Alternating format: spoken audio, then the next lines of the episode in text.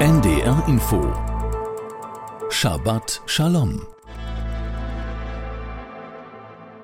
Heute mit Rabbiner Igor Mende Itkin aus Berlin. Der Wochenabschnitt Beschalach handelt von der Errettung der Israeliten. Die Israeliten stehen vor dem Schilfmeer.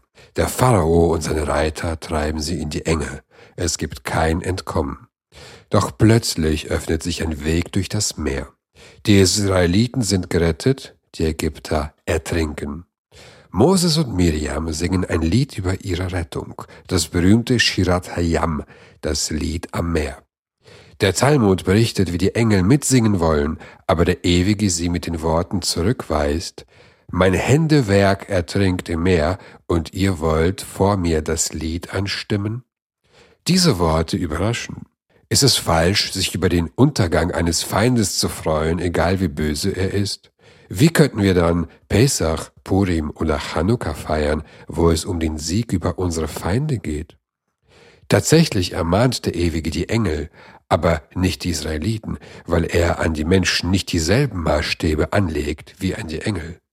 Wenn Menschen ihre Mörder ertrinken sehen, ist es sowohl natürlich als auch moralisch Erleichterung und Freude zu empfinden. Auch Mörder hinterlassen Frauen, Kinder, Eltern und Freunde. Das ist verständlich. Und wir dürfen das Menschliche nie aus den Augen verlieren. Aber wir freuen uns nicht über ihren Verlust und ihre Trauer. Das wäre niedrige Gesinnung. Sondern wir freuen uns darüber, dass Menschen, die Böses tun wollten, daran gehindert wurden und so Unschuldige vor Leid und Tod bewahrt wurden. Wir freuen uns über den Sieg des Guten über das Böse und nicht über den Tod von Menschen, die, so böse sie auch sein mögen, dennoch Geschöpfe Gottes sind. Die Frage ist nicht, ob wir den Untergang des Feindes feiern sollen, sondern ob wir den Untergang des Bösen und die damit verbundene Rettung Unschuldiger feiern sollen. Und die Antwort ist ein klares Ja, solange wir uns nicht am Leid anderer erfreuen. Shabbat Shalom. Shabbat Shalom.